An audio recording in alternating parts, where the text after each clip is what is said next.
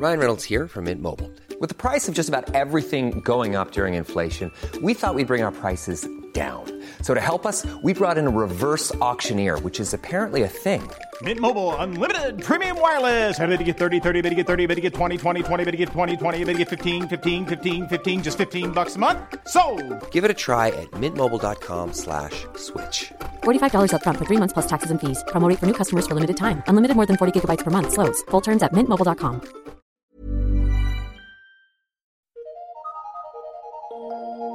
Eu sou Mário Persona e essas são as respostas que eu dei aos que me perguntaram sobre a Bíblia. A pergunta é: a arca de Noé seria uma figura do arrebatamento? Do arrebatamento da igreja?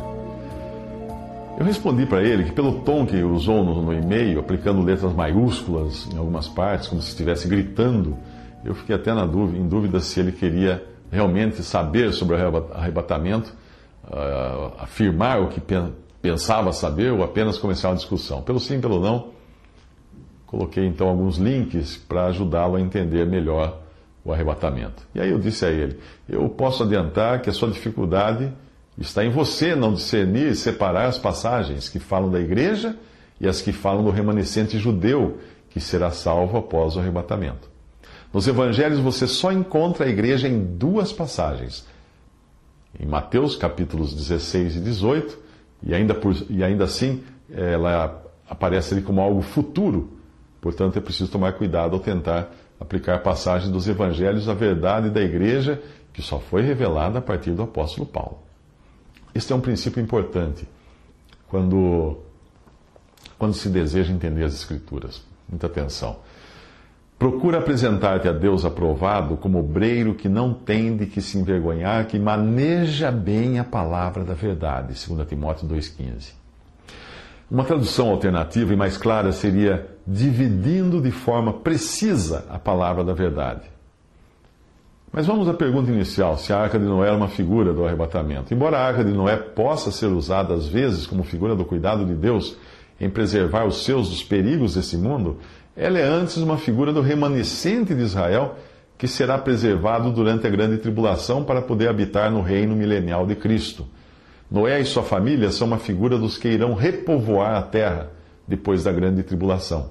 O arrebatamento, por outro lado, é melhor representado por Enoque, aquele que foi tirado da terra antes que viesse a tribulação do dilúvio, pela qual Noé e sua família uh, iriam depois passar. Portanto, a passagem que, que você citou na tentativa de provar que os santos que pertencem ao corpo de Cristo, que é a igreja, passariam pela tribulação, não se sustenta. A passagem a que você aparentemente se referiu ao falar de Noé, eu acredito ser Mateus 24, 38. E ali diz: Porquanto, assim como nos dias anteriores ao dilúvio, comiam, bebiam, casavam, davam-se em casamento até o dia em que Noé entrou na arca e não perceberam, até que veio o dilúvio e os levou a todos, assim será também a vinda do filho do homem. Então, então estando dois no campo, será levado um e deixado outro. Estando duas moendo no moinho, será levada uma e deixada a outra. Mateus 24, 38 a 41. Repare que no contexto o verbo levar não está sendo usado no sentido de arrebatamento, mas de, de ser levado pela morte. O dilúvio levou a todos, como diz a passagem, ou seja, matou todos os que não creram na pregação de Noé. E, e ainda e assim será no final da grande tribulação, quando os incrédulos serão levados pela morte, independente de onde estiverem, seja trabalhando no campo, seja moendo trigo. Tente ler a passagem desta maneira. Assim como o dilúvio os levou a todos os que comiam e bebiam despreocupadamente, assim será também, ah, assim também será levado um e deixado outro. Os que são deixados permanecerão vivos para entrarem no milênio e habitarem na terra durante o reino de mil anos de Cristo. É por isso que Deus decidiu abreviar os dias da grande tribulação, caso contrário, não restariam vivos para participarem do milênio, que será um reino de pessoas vivas, com o mesmo corpo de carne e ossos com que viveram na terra, e não com corpos ressuscitados, como terão nessa ocasião os santos do Antigo Testamento e os do período da igreja, que viverão no céu e reinarão com Cristo sobre a terra, e não na terra. A passagem diz o seguinte: E se aqueles dias não fossem abreviados, nenhuma carne se salvaria. Mas por causa dos escolhidos serão abreviados aqueles dias. Mateus 24, 22. É bom também lembrar que os que habitarão na terra, judeus e gentios, eles se multiplicarão nesse período de mil anos. Nem todos serão realmente convertidos, o mesmo acontecendo com aqueles que irão gerar, mas estarão em uma terra onde a justiça reina e o pecado será, imediatamente penalizado com a morte. No final do milênio serão os falsos convertidos que se submeterão a Satanás, que será então terá sido então libertado por um breve período e, e esses então, juntamente com Satanás, farão guerra a Cristo.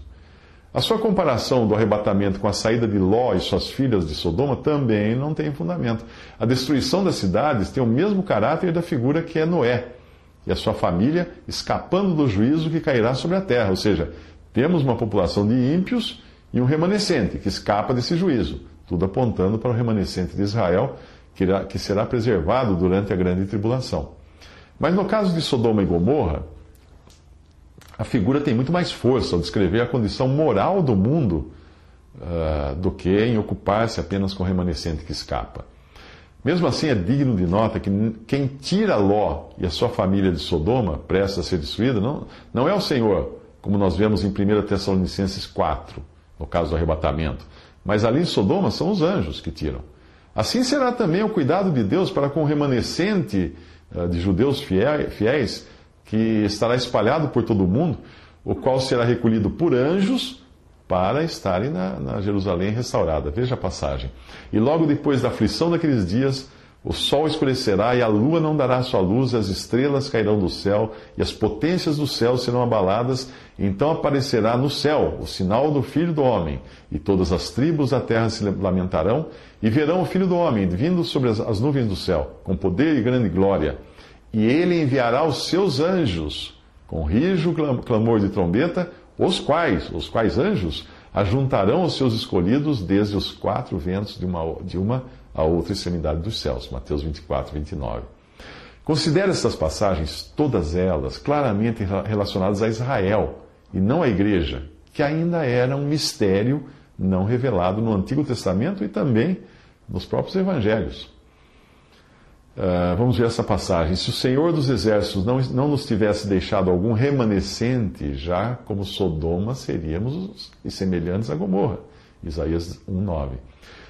Outra passagem. Os restantes, ou remanescente, se converterão ao Deus forte, sim, os restantes, ou remanescente de Jacó, porque ainda que o teu povo, ó Israel, seja como a areia do mar, só um remanescente dele se converterá. Uma destruição está determinada transbordando em justiça. Porque determinada já, é, já a, a destruição. O Senhor Deus dos exércitos a, a, executará no meio de toda essa terra. Isaías 10, 21 a 23. Vamos a outra passagem. E há de ser que naquele dia o Senhor tornará e pôr a sua mão, a, tornará a pôr a sua mão para adquirir outra vez o remanescente do seu povo, o povo de Israel, obviamente, que for deixado da Síria e do Egito, e de Patros e da Etiópia, e de Elã, e de Sinai, e de Ramat e das ilhas do mar. E levantará um estandarte entre as nações e ajuntará os desterrados de Israel e os dispersos de Judá. Das duas porções da, da, do povo todo de Israel. Uh, e congregará, então, desde os quatro confins da terra. Isso está uh, em Isaías capítulo 11, versículos 11 ao 12.